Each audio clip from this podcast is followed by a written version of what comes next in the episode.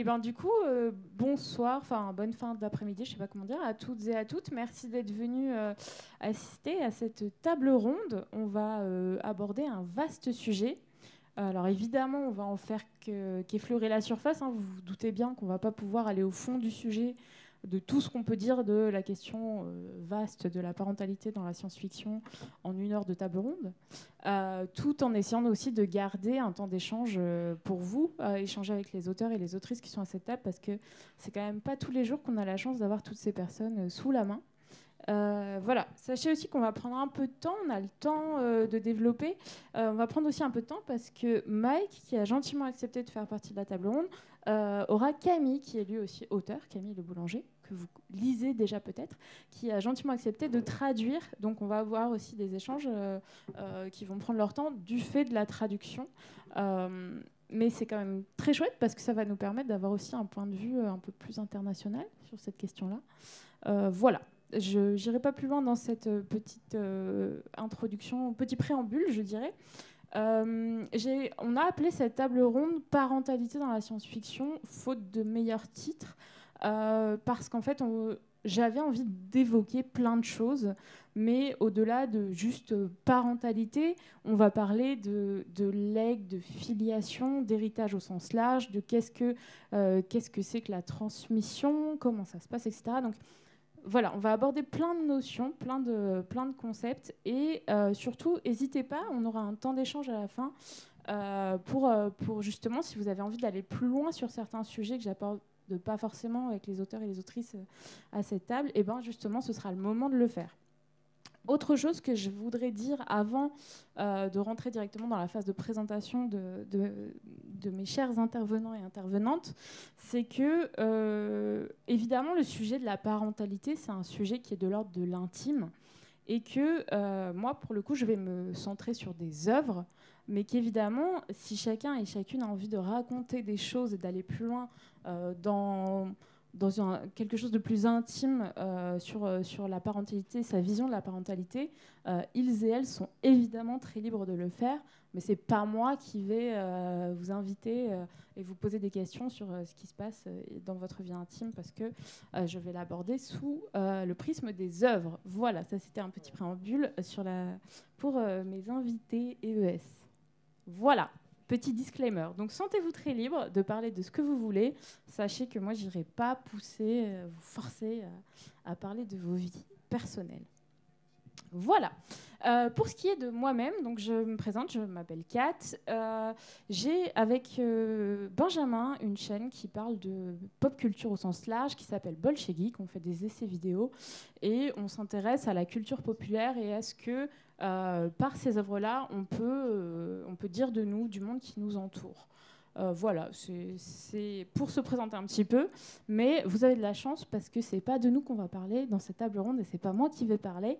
je vais commencer par ma gauche parce que ça ira plus vite.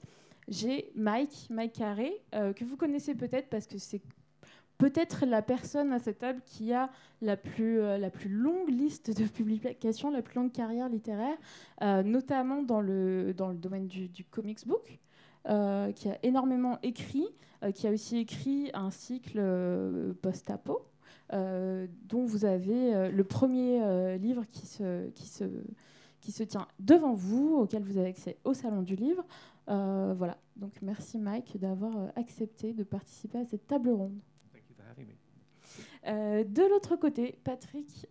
Euh, Patrick qui, euh, moi je l'ai connu avec du polar et de la poésie à l'époque. Voilà, et qui écrit depuis, depuis des années et qui là se lance dans un, dans un projet de fantasy dantesque, j'ai envie de dire, puisque on part sur 8 tomes, hein, c'est ça? C'est vraisemblablement plutôt 7. Ah. C'est plutôt une heptalogie. Et non pas un octologue, je ne sais pas. Un octo quelque chose, ouais. Octotruc. Euh, Octotruc. Euh, Patrick, euh, qui a publié euh, quand même déjà pas mal et dans différentes collections. J'y reviendrai dans la table ronde parce que c'est aussi intéressant ton parcours, notamment chez les différents éditeurs et les différentes collections que tu as eues. voilà, donc si tu as envie de rajouter des choses, n'hésitez pas à rajouter des choses, je fais des présentations un peu succinctes. à côté de toi, on a Nadia Coste. Nadia, qui est... Bonjour qui est plutôt, toi tu te centres sur la jeunesse, en fait, écrit beaucoup pour la jeunesse. Euh, voilà, tu as énormément de livres aussi présents sur le salon du livre. Euh, et euh, tu me disais tout à l'heure que c'est pas forcément d'ailleurs les œuvres les plus emblématiques du sujet qui sont sur le salon du livre. Mais il y en a quand même quelques-unes. Je risque de parler de livres qui ne sont pas là. ouais. Mais du coup, profitez-en parce que ça veut dire que vous avez des choses de Nadia à découvrir, encore plus que celles qui vous sont proposées ici sur le festival. Et ça, je trouve ça chouette. C'est le cas pour tous les auteurs et les autrices hein, également. Et Wendy, que, que je retrouve, c'est euh, mon, mon, mon, petit coup de cœur. Je, l'avais déjà invité l'année dernière sur ma table ronde euh, pour déjà parler de Viendra le temps du feu, notamment. Euh, déjà, merci parce que tu étais sur un autre festival ce week-end. Tu présentais déjà beaucoup de choses. Euh, donc, euh, merci beaucoup d'avoir fait le déplacement jusqu'à nous. toi, tu as une énorme aussi actu littéraire. Tu fais plein de trucs, tu lis plein de trucs. Si on suit un peu ton profil Instagram, on voit que, que tu n'arrêtes plus entre des lectures sur Viendra le temps du feu et puis, et puis ton dernier livre qui vient de sortir, dont j'oublie le nom évidemment la seconde, en, territoire sexuel, ça finit Ah oui, c'est une, réédition. C'est une réédition, ouais. Et euh, aussi, tu as participé sur un recueil de poésie, il me semble. On a fait avec le collectif RERQ, euh, on a participé aux Lettres aux jeunes poétesses qui est sorti à l'Arche euh, voilà, en septembre. Voilà, qui est une publication récente. viendra le temps du feu, il est sur le salon littéraire. Euh, tes autres livres, je crois, n'y sont pas, mais pareil, ça, donne l'occasion d'aller chercher un peu ce que fait Wendy en librairie euh, et d'échanger aussi avec, euh, avec tous ces auteurs et autrices à la fin de la table. J'aimerais commencer tout de suite par une première, peut-être une première question qui serait la plus vaste.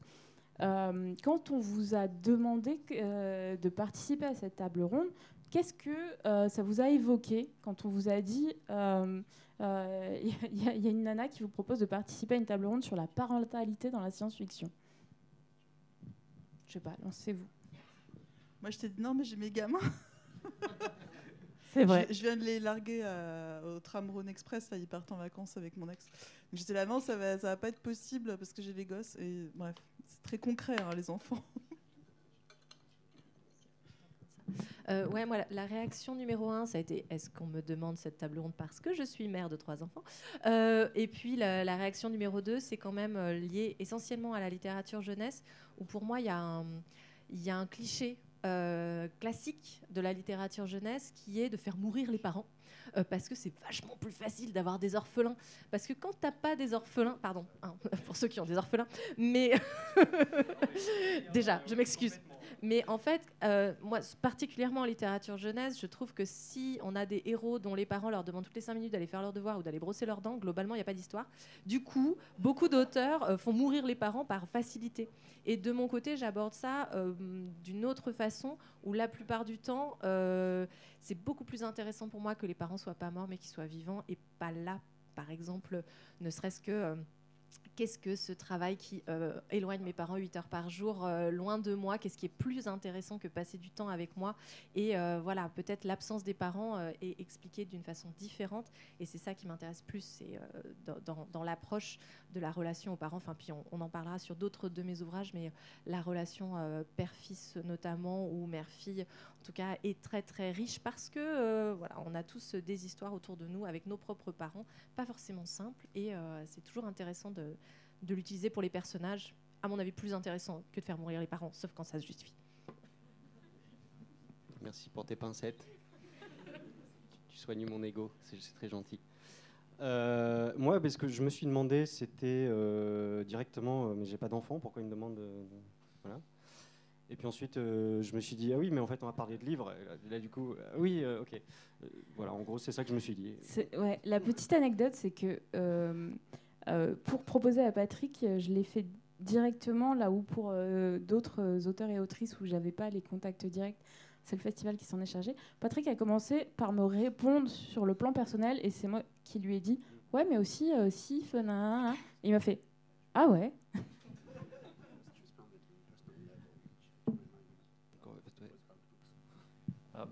I, I guess I thought uh, about um, fake parents uh, because it, I, I, I totally agree with your point about uh, killing off the parents at the start of the story. But a trope which is as universal is the found, the found parent. Euh, euh, en premier lieu, Mike a pensé euh, au, euh, à- effectivement, le- est-ce que tu, Nadia disait sur, euh, alors, je suis désolé, c'est la première fois que je fais de la traduction en live, euh, sur ce, effectivement ce cliché qui est de faire mourir les parents, et euh, Mike a pensé aussi euh, à ce trope, hein, ce, ce motif qui est le, parent de substitution, le parent qu'on trouve. Uh, and I, I've killed, I've killed many, many parents in my in my fiction, but I've, I've also uh, I, I- keep on returning to the idea of um, quasi parent-child relationships. That, that that's one of the things that I think uh, I, I tend to do. Euh, Patrick, euh, Patrick, pardon, je regardais Patrick. Euh, Mike a tué beaucoup de parents dans ses livres, mais il, continue de revenir à l'idée des quasi-parents, donc des relations quasi-parentales. Merci beaucoup. Euh, je vais essayer de faire quelque chose d'à peu près construit, ce qui va être un peu, euh, un peu délicat euh, dans un terme de plan hyperlinéaire, parce qu'en fait, le festival parle de science-fiction au sens large. Vous l'avez vu si vous avez assisté à l'exposition, à plusieurs tables rondes, etc. Et je pense que cette question de la parentalité, euh, selon le, genre, le sous-genre, etc., selon le thème qu'on traite dans la science-fiction, on l'aborde pas pareil si on parle de post-apo, si on parle de cyberpunk, si on parle de... euh, voilà, tous ces courants-là, ils n'ont pas la même manière euh, de, traiter, de traiter cette question-là. Et je, je me dis que je vais essayer de voir si ça marche en traitant un petit peu grossièrement par, par type de, de, voilà, par genre. Par exemple, si on commençait par la question du post-apo. Euh, moi, ce que je me dis dans un premier temps, quand je regarde, euh, enfin quand je regarde, quand je regarde ou quand je lis euh, une œuvre post-apo, c'est vraiment de, voilà, on se retrouve dans un univers complètement détruit, complètement en crise. Il y a plein d'univers où même la crise est encore en cours. Je pense, je sais pas, par exemple, récemment j'ai fini Last of Us 2. Euh, la crise, elle est encore en cours. C'est-à-dire, il y a des fans de Last of Us dans la salle, je vous vois. Euh, la crise est encore en cours. C'est-à-dire que oui, il y a eu destruction, etc. Mais l'invasion zombie, elle est encore là. Les créatures qui posent problème, elles sont encore là. Les créatures au sens large euh, peuvent être aussi des, hommes, des femmes. Enfin, tout ça, c'est encore là, c'est encore en train de se jouer. Et cette question de la parentalité, c'est aussi difficile, à mon sens, de se dire, mais comment on va essayer de, reconstruire, de, créer quelque chose de nouveau et de positif euh, dans ce monde-là quand on est au pied du mur, quand on est complètement en, plein dans, le- dans les problèmes. Et une des premières questions que je me suis posée, c'est de se dire, euh, dans ce temps de crise-là, notamment du post-apo, euh, si on cherche à survivre, à continuer, à espérer, etc., est-ce que cette question de se reproduire, est-ce que cette question de faire des enfants, c'est vraiment ça qui est synonyme d'espoir Est-ce que faire des enfants euh, dans un univers en crise, c'est se donner une raison de continuer à vivre, une continuer à lutter, de d'essayer de continuer à sauver ce qui reste des choses? Est-ce que quelqu'un euh, se sent inspiré par cette question, qui est un peu vaste hein? C'est une première ouverture. Moi, je peux te dire euh, une phrase du personnage d'Eve, qui est la personne qui a choisi de faire un enfant dans mon livre. Elle dit J'ai voulu un enfant parce qu'on avait été capable d'inventer un monde à notre mesure, parce qu'on vivait libre et avec l'inconscience de qui ne connaît pas la peur. Voilà, en fait, elle voulait transmettre et euh, elle, voulait, euh, elle voulait que cet enfant. euh, C'est une société où tout le monde s'est réfugié et elle voulait que quelqu'un naisse là et grandisse là et que ce soit pas juste une terre d'exil. Ok. T- Tu voulais. ouais. Euh, pour moi, de façon très personnelle, je suis quand même persuadée que si notre génération n'a pas réussi à sauver le monde, la, suivante y arrivera peut-être. Donc, euh, c'est quelque chose que je, continue à avoir dans, mes écrits. Il y a un livre qui est pour l'instant pas sorti et qui est en lecture chez un éditeur, croisez fort les doigts avec moi, euh, qui est vraiment post-apo. Et pour le coup, on est sur une relation très forte parent-enfant, sur une mère et une fille qui sont séparées, qui vont essayer de se retrouver dans, ce, dans cet univers. Et pour moi, la famille, c'est quand même une valeur de base, c'est-à-dire que quand tout va mal euh, autour de nous, on peut se recentrer un peu sur la famille et déjà essayer de, survivre à cette échelle-là. et puis après, la famille au sens large, la famille choisie, des amis, un village, des choses comme ça. Donc peut-être que en tout cas sur ma vision du monde, si on est dans, un univers un peu survivaliste, on va être dans des, dans des noyaux à petite échelle et, et de façon euh, très concrète, euh, j'en sais rien, je ne sais pas comment sera la contraception dans, quelques centaines d'années, mais euh, peut-être que voilà, on, fera quand même des enfants, qu'on le veuille ou non, ou en tout cas, voilà, on sera, que ce soit pour transmettre ou pour avoir ce noyau fort physique. Ouais, enfin moi quand tu as posé la question en fait de la parentalité dans, dans, un univers post-apo, j'ai directement pensé à la route de Cormac McCarthy où là on est très littéralement l'enfant est la seule raison pour laquelle le, personnage du, père est, encore vivant quoi. Enfin c'est littéralement le seul truc qui fait que il, continue à lutter dans un monde où absolument tout est en train de mourir. Euh, et, c'est une lutte qui est presque absurde. Mais s'il l'amène, c'est euh, parce qu'il a son enfant avec lui, quoi. Il n'y a rien d'autre. I think in, in, in, a, in a lot of post-apocalyptic fiction, the, um, the sort of the, the core issue is for most of our lives, uh, our, our actions, our behaviors, our personalities are mediated by the social roles that are given to us. Euh, dans les récits post-apocalyptiques, euh, le problème central, c'est que euh, la plupart de nos actions, dont la parentalité, sont médiées par les rôles sociaux que, nous, que nous endossons. Uh, and I guess in, in post-apocalyptic fiction, those roles have fallen away, those structures, those frameworks dans les, dans les, euh, dans les euh, récits post-apocalyptiques, ces relations sont tombées à terre, en fait, et ce sont des, des cadres qui ne s'appliquent plus forcément.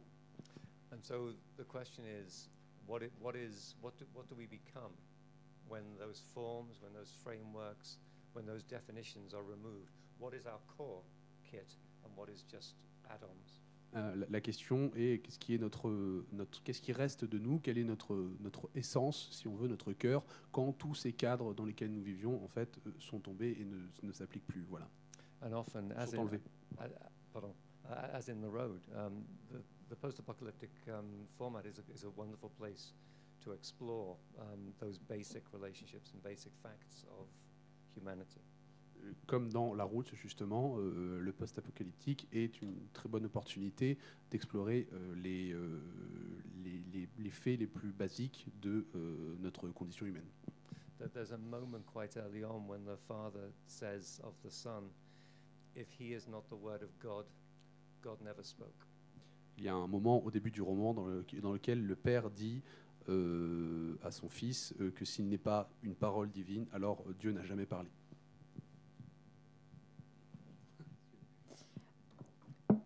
Il y, a énormément de choses dans toutes vos réponses. Je vais essayer de, prendre des notes au fur et à mesure. Si vous me voyez écrire, c'est pas que je vous écoute pas, c'est que au contraire, vous rajoutez pas mal de choses à, ce, que, ce dont j'ai envie de parler. Euh, sur la question de, encore une fois, pour rester dans le post-apocalyptique, j'ai l'impression que c'est aussi un des genres où euh, la, question de la parentalité et notamment de la maternité est abordée euh, de manière très frontale et notamment souvent comme un problème, puisque souvent on est dans un monde qui est, euh, qui est, qui est en crise ou qui manque de ressources ou euh, qui, sont, qui, sont, qui sont compliqués, souvent peut-être éventuellement avec des épidémies, des choses comme ça. et, et, c'est un monde où la grossesse notamment, où la parentalité, le fait d'avoir ou d'être un nouveau-né est un, est un risque absolu en fait. et du coup, dans ce contexte-là, le choix ou le non-choix euh, de faire un enfant euh, est quelque chose de, colossal. Euh, j'aimerais qu'on parle un peu de ça et j'aimerais aussi qu'on se questionne aussi sur le fait est-ce que dans certaines œuvres, cette question-là ne place pas du coup les femmes dans une position de reproductrice et, euh, euh, place les hommes dans justement ce que tu disais, euh, le fait d'avoir un but en fait. Sans ça, il continuerait pas, il continuerait pas la lutte, etc. Ça donne un but au héros et ça place encore une fois les protagonistes féminins dans une position d'extrême fragilité, d'extrême danger aussi. Et les place complètement dans une position de, voilà, de reproductrice. encore une fois, si je prends les œuvres, les, œuvres récentes euh, dans Last of Us, on a notamment euh, deux personnages qui sont enceintes. Euh, on a un, personnage qui, est mis de côté, en fait, qui est, vraiment isolé dans un endroit et qui permet aux autres personnages de faire des allers-retours jusqu'à jusqu'à elle. voilà, elle permet de centraliser l'histoire, mais elle est à un moment donné abandonnée comme héroïne de l'histoire, alors que c'est une des, combattantes quand même au départ. et elle est vraiment placée juste dans une position de euh, c'est une femme enceinte, donc il faut qu'elle s'assoie, il faut qu'elle reste là, et que, et que maintenant, nous, on prenne en charge le reste de l'histoire et le reste de l'avancée la, de euh, des choses. Euh, voilà, il y a, d'autres œuvres où, le traitement est un peu différent. Peut-être qu'après, j'aimerais qu'on revienne un petit peu, qu'on s'adonne un peu sur Les Fils de l'Homme, qui a, qui, a une œuvre extrêmement intéressante quand on pense à, la question de la parentalité. Mais voilà, sur ce sujet-là, est-ce que vous avez des remarques, des réflexions sur, sur la position dans laquelle ça, place euh, dans, les œuvres, notamment post-apo? Je pense que d'une manière générale, ça, ça, ramène à des peurs. Euh, si on a, des, avancées qui, qui, qui, vont reculer, du coup, forcément, euh, le post-apocalyptique, comme beaucoup de sous-genres de la science-fiction ou autres, nous parle de nous maintenant, en fait et du coup de qu'est-ce qu'on a gagné, qu'est-ce qu'on va perdre. Et euh, effectivement, la place de la femme euh, est euh, un, des, un des enjeux sur lesquels il y a un vrai risque de, perdre beaucoup d'avancées très vite. C'est-à-dire que c'est vraiment pas gagné et c'est vraiment pas stable pour, pour toujours. Quoi. Et du coup, je pense que mettre des héroïnes dans des situations voilà, de, danger alors qu'elles sont enceintes nous ramène, nous, à des peurs très primales sur sur notre propre naissance, sur nos propres grossesses, sur notre euh, idée de, de, venir au monde et de continuer à faire en sorte que le genre humain euh, se reproduise. Donc forcément, euh, c'est, ouais, pour moi, c'est lié à des peurs et c'est normal qu'on exorcise ces peurs en disant, voilà, qu'est-ce qui se passerait si on se mettait dans cette situation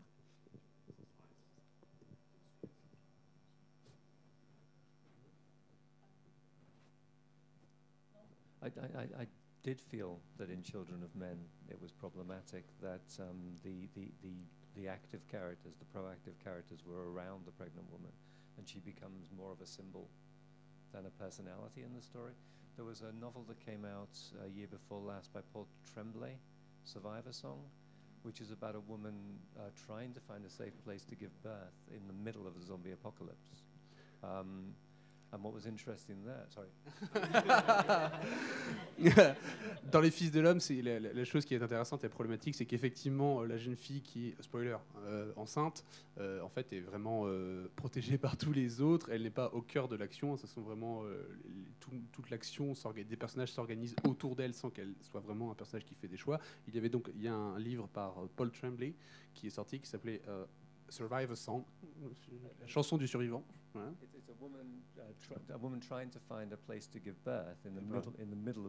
Une femme qui essaie donc de trouver un endroit dans lequel euh, donner naissance euh, au milieu d'une apocalypse zombie. And what's fascinating is uh, she's surrounded by people who are terrified, who are fleeing, who have basically just been reduced to nothing but terror, nothing but reaction. Et ce qui est fascinant, c'est qu'elle est entourée de personnages qui sont réduits à la peur, à la terreur, qui sont en train de fuir And she just keeps reminding them that they have duties to other people, that there is still a society, that there is still a, a network of obligations.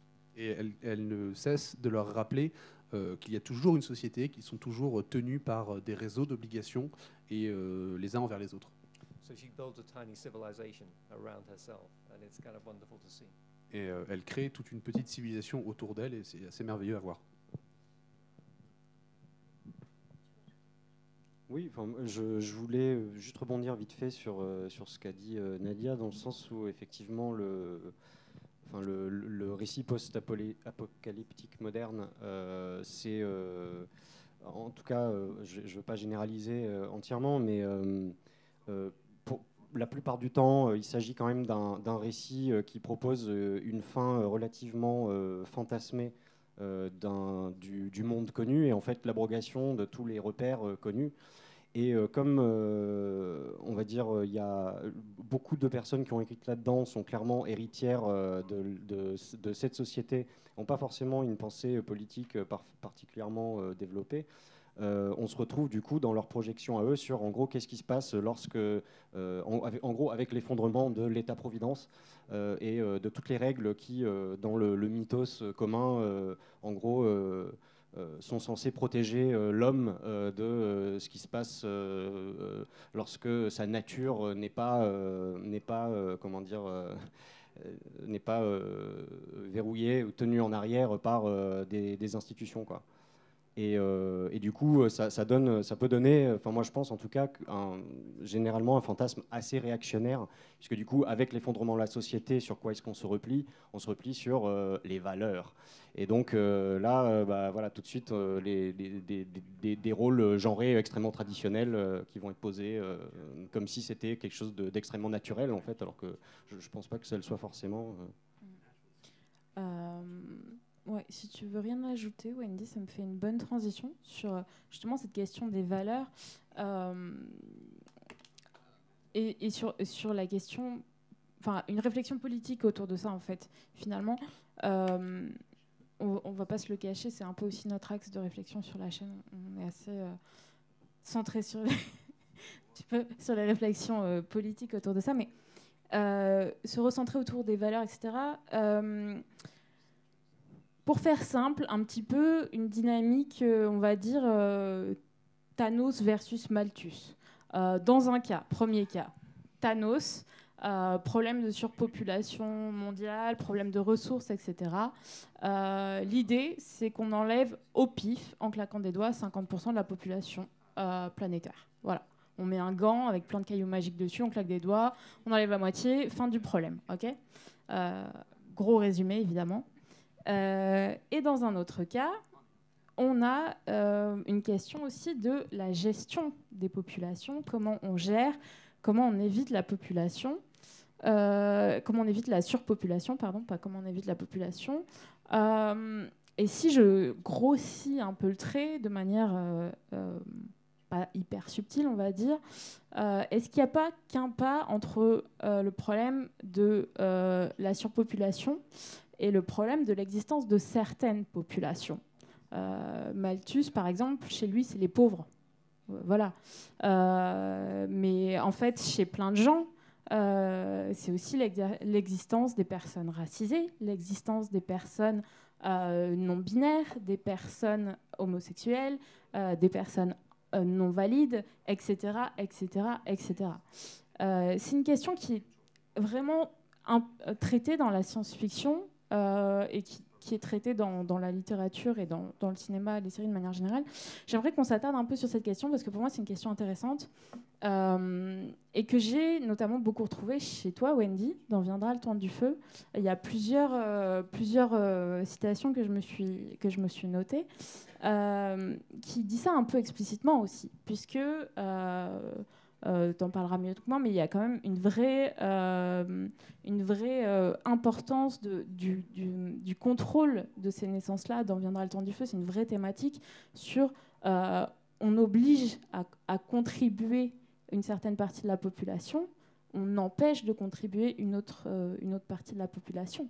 Et pourquoi et comment, etc. Enfin, c'est quelque chose qui est assez, pour moi, assez intéressant pour qu'on s'attarde dessus, sur cette question de qui et comment on se reproduit euh, dans, ces futurs-là. Je suis partie d'un fait réel. Euh, une amie sage-femme qui travaillait à Paris euh, dans un hôpital dont je ne dirais pas le nom, mais qui n'a plus de maternité aujourd'hui, il y a quelques années me disait que les femmes d'ascendance africaine qui ne parlaient pas très bien français, qui en étaient à leur 3 4e enfant, le personnel médical leur pose un implant contraceptif dans l'idée qu'elles ne sauront pas prendre la pilule comme il faut.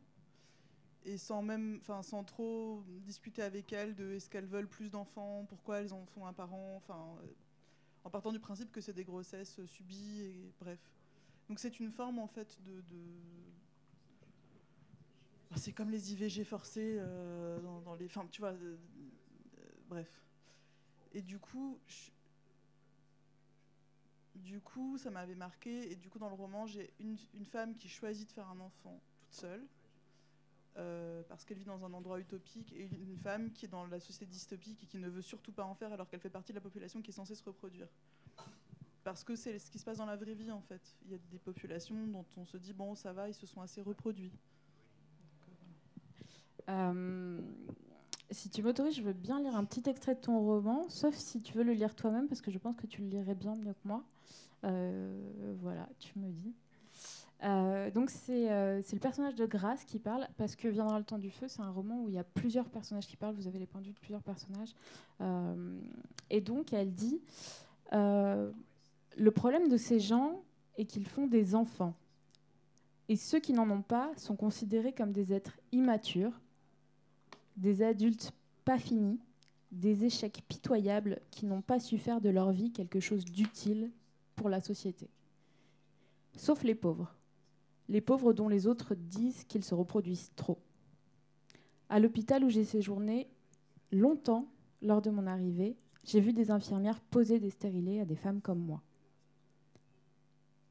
Voilà, je lis lentement aussi pour qu'il ait le temps de traduire. Donc c'est exactement ce que tu viens de décrire.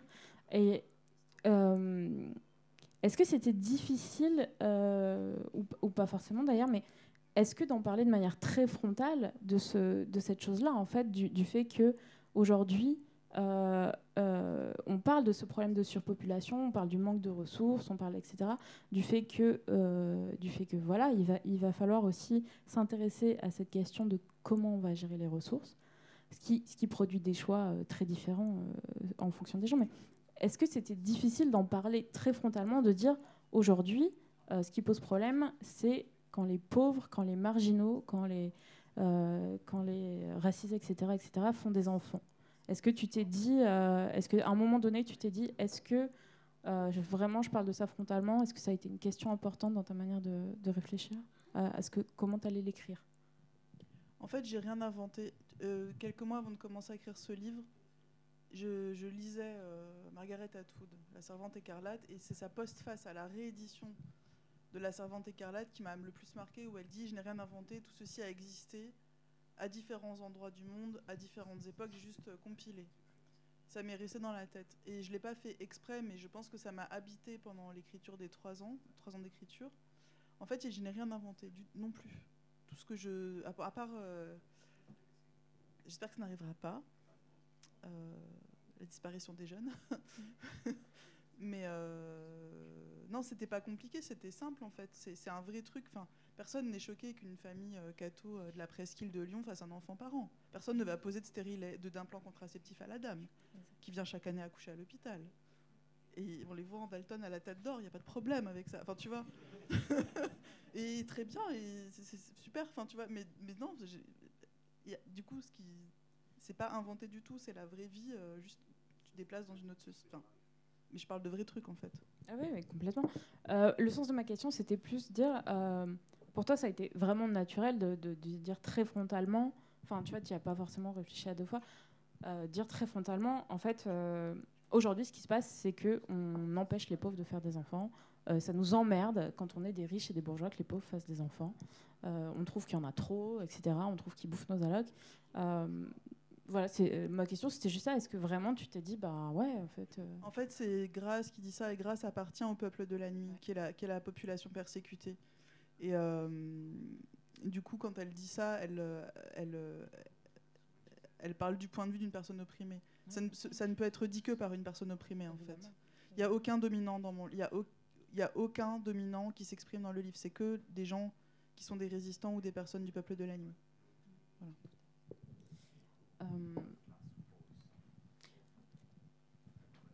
Je vais me tourner vers, euh, vers vous, du coup, et comme ça, je donnerai le micro euh, à Camille. Mais euh, toi aussi, Mike, dans, ton, dans, dans ce que tu as écrit, la, dimension sociale, elle est hyper importante. Euh, et euh, et euh, comment socialement on se positionne dans la société va aussi impliquer les choix, euh, les choix qu'on va faire.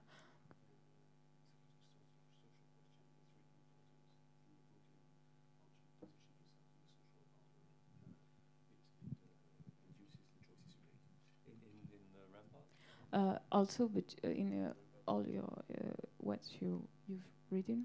I, I, I- think in, in what I'm reading. Um, oh, okay, okay. Um, I think one of the, one of the, one of the most important things that science fiction can do is to look beyond the the social orders that we have created and look at other possibilities. Je pense que l'une des plus importantes choses que peut faire la science-fiction, c'est de regarder au-delà de l'ordre social dans lequel nous vivons et de d'évoquer les ordres sociaux possibles. If, if we have um, a problem that defines us as a species, it is um, that of uh, generational error, uh, error that comes from um, a, a- a small horizon, a close horizon. S'il y a un problème qui nous définit en tant que civilisation, que société, c'est celui de, de n'envisager les aires de temps que par génération, c'est-à-dire de voir très peu derrière nous et très peu, et très peu loin devant. We, we assume that the status quo that we grew up with is the natural order of things, that, that it must always have been like this and it must always continue to be like this. Nous partons du principe que le statu quo dans lequel nous sommes nés, euh, l'ordre social que nous vivons, a toujours existé, que ça a toujours dû être comme ça et que ça continuera d'être comme ça après nous. So the great, the great myth of the post-war era in Europe is the Meliorist myth, the, the myth that societies continue to get better and more progressive naturally. Le, le- le mythe de, de la société européenne d'après-guerre, c'est que euh, les choses vont continuer comme ça et ne peuvent que s'améliorer, que s'améliorer, et c'est aussi le mythe de la croissance. Because we lived through um, the, the birth of socialized medicine, universal education, we just thought, yes, this is the way it's going to be.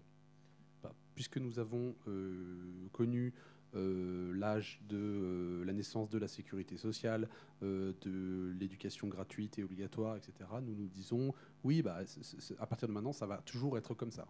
So we have been very slow to realize that the this latest catastrophe curve was coming. Donc nous avons mis beaucoup de temps à réagir, à nous rendre compte de la catastrophe qui arrivait. Science fiction is one of, um, it's not just one thing, but one of the many things it is. It's a wake up, a wake up call. Parmi toutes les choses que la science-fiction peut être, c'est aussi euh, un appel à se réveiller. So you try to look beyond the horizon, I think, in, in, in your writing. Donc euh, en, en écrivant, on, on essaie de, de regarder au-delà de cet horizon proche.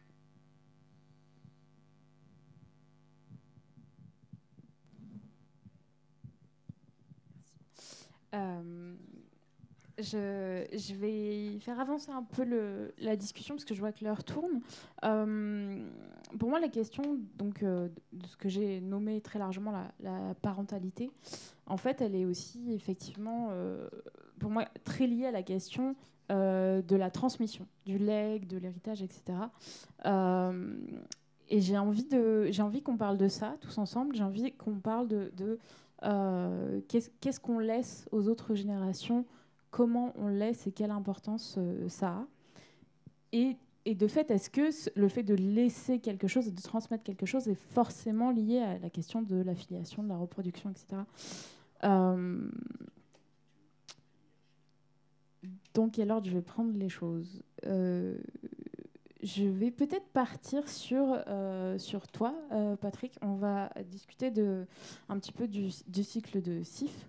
Justement parce que euh, quand le cycle démarre, si on parle vraiment de la question de, de, l'héritage au sens de ce qu'on reçoit par sa famille, au sens ben, des valeurs, de, plein de choses, quand, on, quand ton héros commence l'aventure, il n'y a, y a pas ça, puisque ton héros est orphelin. Très- C'est un, un- un- un simple, un basique orphelin.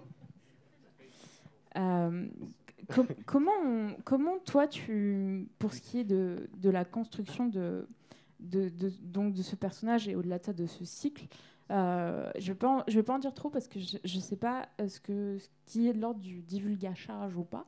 Donc je te laisserai le faire toi-même. Comme ça, je ne prends pas la responsabilité. Euh, félicitations. Mais comment comment tu as pensé cette question du leg et de l'affiliation qui est quand même intéressante dans le parcours de SIF? Euh, bah, euh, pour moi, euh, donc, je vais répondre très classiquement. là encore, pour moi, c'est une question qui est en fait fondamentalement politique. sur laquelle bah, j'essaye de statuer comme je peux. Je vais du coup peut-être parler vaguement de mon expérience personnelle. Moi, j'ai fait le choix de ne pas avoir d'enfant, mais ceci étant, j'ai contribué à en élever plusieurs. Donc, euh, du coup, je, je pense que pour moi, la question, effectivement, euh, quand tu parles d'héritage, euh, évidemment, je suis pas dans un. Pour moi, je ne matérialise pas du tout ça sous un angle genre qu- qu'est-ce qu'on transmet physiquement à la génération qui vient, mais plus qu'est-ce qu'on transmet. Enfin, quel, quel, quel, comment, comment est-ce qu'on les aide à, à- devenir globalement. Et du coup, le, dans, le, dans le cycle de site, en tout cas dans le premier tome, qui est clairement euh, écrit euh, euh, comme un roman initiatique avec euh, la plupart des codes euh, des romans initiatiques, euh, Sif, qui est euh, du coup le personnage principal et, pas un héros, euh, qui, est, qui, est, un personnage. euh, Enfin, le, le personnage et le narrateur euh, transitent par euh, plusieurs figures euh, qui vont euh, lui euh, le construire en fait. Et euh, pour moi, euh, ça, du coup, je disais tout à l'heure que c'est politique, ça, rejoint en fait euh, la façon très matérialiste que moi j'ai de concevoir à, la fois mon univers et à la fois ma propre pensée politique, qui est de dire que en fait, nous sommes le fruit de nos trajectoires. Et pour moi, c'était très important de mettre en scène un personnage qui était le fruit d'une trajectoire lisible, avec des apports lisibles, clairs, liés notamment à des collectifs un collectif en tout cas en particulier dans le, premier tome. Euh, et, ça, à mon sens, euh, c'est- une façon assez claire de statuer sur euh, qu'est-ce que c'est. en, fait, ce qu'on va appeler finalement la parentalité, qu'est-ce que c'est cette chose qui va amener un, être en construction à se construire davantage? Par rapport à ça, je trouve que j'aimerais euh, peut-être revenir un peu vers toi, Wendy, Euh, puisque euh, dans le sens de, ce qu'on va léguer aux gens, il y a aussi cette question de, la mémoire, de la trace, de ce qu'on choisit aussi de léguer. C'est une question qui nous a nous un peu enfin un peu beaucoup, qui nous intéresse beaucoup sur la sur la chaîne vu qu'on parle d'œuvres de culture populaire. C'est une question sur laquelle on s'est un peu plus penché quand on a travaillé avec euh, avec l'INA, euh, donc euh, l'Institut national des, archives, où on a fait un programme qui s'appelle Une apocalypse, qui est disponible si jamais ça vous intéresse, où on s'est posé la question aussi de euh, la mémoire. Qu'est-ce que- qu'est-ce qu'une archive et à quoi ça sert s'il n'y a personne pour la regarder, s'il n'y a personne pour la comprendre? Euh, C'est quelque chose qui m'a un peu aussi euh, interpellée dans ce que toi tu, euh, tu écris, Wendy, puisque la question de la trace, de ce qu'on passe, et notamment via la question du livre, est extrêmement importante et extrêmement intéressante, et, notamment aussi du langage, puisqu'il y a des mots morts, des mots disparus, etc. Euh, voilà, j'aimerais euh, qu'on discute un peu, si, ça te va, de, de, bah, de ce que tu as voulu faire passer justement en, parlant de ce sujet-là, de comment on fait passer une mémoire, comment on choisit ce qu'on fait passer comme mémoire et comment on, on réagit face, euh, face à l'effacement d'une partie de cette mémoire avec voilà, tous ces mots qu'on enlève, tous ces livres qu'on enlève, etc. Voilà. Est-ce que tu as besoin que je précise plus? Est-ce que Euh, alors, en fait, euh, ce qui est intéressant dans ta question, c'est que ça m'a fait réfléchir sur euh, qui transmet quoi. Et j'ai une mère et sa fille dans le livre, sauf que la mère ne transmet rien. Parce qu'elle a, perdu tout- toute sa communauté, qui a été décimée. Et elle est incapable de transmettre à sa fille parce qu'elle se dit Je suis la dernière. Et tous ces rituels, ces, histoires, ça doit mourir avec moi, parce que je transmets à ma fille. En fait, il n'y aura personne d'autre comme elle. Elle se dit, je peux pas lui léguer une mémoire qui va l'isoler encore plus. Parce qu'elle se sent extrêmement seule avec cette, mémoire dont elle est dépositaire. Et elle se dit, je ne vais donc pas le transmettre à ma fille, elle va grandir comme les autres. Euh, Et finalement, c'est un autre personnage, Grace, qui va transmettre à la fille et qui va lui dire pourquoi elle s'appelle comme elle s'appelle. Parce que l'enfant porte le prénom d'une femme qui est morte et qui était la fondatrice de cette communauté. Donc, du coup, c'est cette idée que parfois, ce qui nous est transmis n'est pas transmis par les parents, ça nous est transmis par la bande, euh, et que notre histoire, notre héritage nous est parfois révélé par d'autres gens que nos parents. Euh, voilà. Et notamment euh, bah, un prénom à travers. Raphaël, il écrit à sa mère. C'est un jeune homme qui écrit à sa mère pour lui dire Je vais partir, je ne veux pas vivre dans ce monde-là. Et c'est lui qui amène le feu. Et, tout le roman, il écrit une lettre à sa mère pour lui dire pourquoi il part. Et il lui dit Toi, tu as connu les mots de langue morte, toi, tu as connu cette époque où on pouvait faire ceci, on pouvait acheter des livres. Et en fait, en dessous, il y a le reproche de Tu, ne nous as pas transmis. Euh, parce que lui, il découvre aussi tout ça autrement, par les résistants. Donc c'est une histoire de non-transmission de, de, mère à fils et de mère à fille, où les pères ont déserté, mais où la transmission se fait autrement par les résistants, par la famille choisie en fait. Euh, ce qui est aussi intéressant parce que c'est un, choix que, tu fais dans, cette œuvre-là.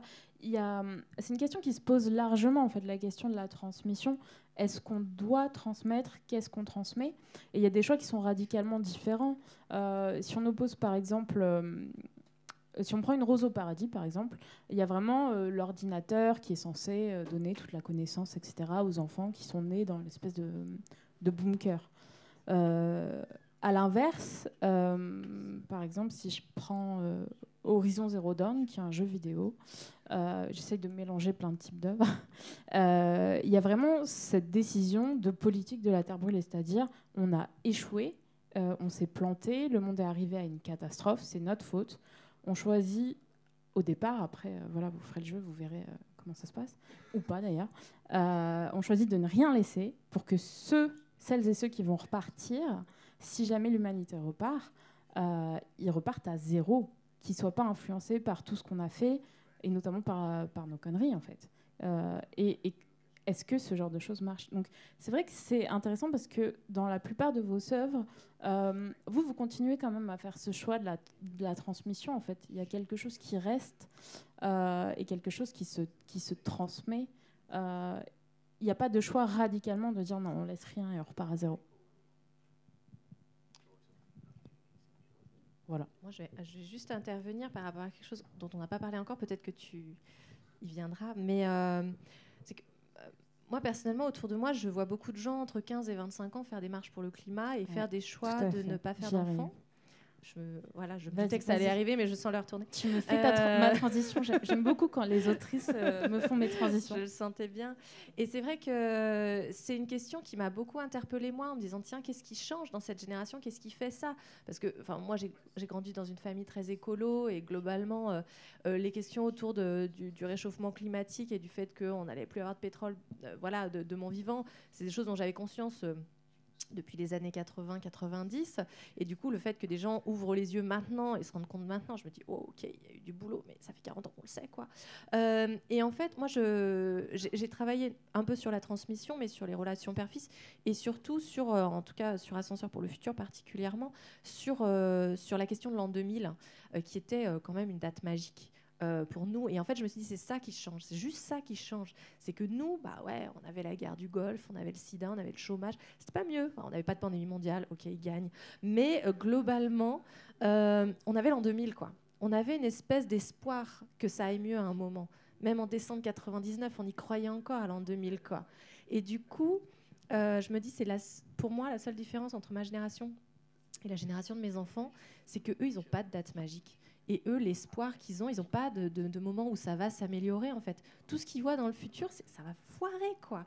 Et, du coup, je me dis, c'est ça qui fait ce choix aussi de se dire, on va dans le mur. Est-ce qu'on veut vraiment emmener la génération suivante encore avec nous ou pas dans le mur? Et à mon avis, euh, voilà, c'est peut-être la seule nuance entre, entre euh, des, gens qui ont grandi dans les années 80-90 et des gens qui sont nés après l'an 2000. En fait, pour moi, euh, qui, fait la, différence sur ce qu'on transmet ou pas et sur ce qu'on est-ce qu'on décide de faire des enfants ou pas. Cette, euh, cette, question du dérèglement climatique, c'est aussi une question qui t'intéresse, euh, qui t'intéresse euh, aussi, qui est aussi présente dans tes œuvres, notamment, notamment sur, ce, sur ce premier livre. Et, et, sur cette question de transmission et d'impact, toi, clairement, dans ce premier livre, le, le, monde d'avant, euh, le, le, cataclysme, ce qui s'est passé, a clairement un impact direct sur tes personnages dans ce monde-là, sur leur environnement, avec euh, notamment euh, toute cette biosphère qui, est restée toxique, euh, avec aussi notamment les... Euh, je ne sais pas ce que je peux dire pareil encore une fois sans spoiler, mais le, tous les impacts des décisions précédentes sur euh, ton personnage, donc le personnage de, de et, de comment euh, ce personnage-là va pouvoir euh, aussi évoluer dans ce monde et, et, notamment faire de la magie.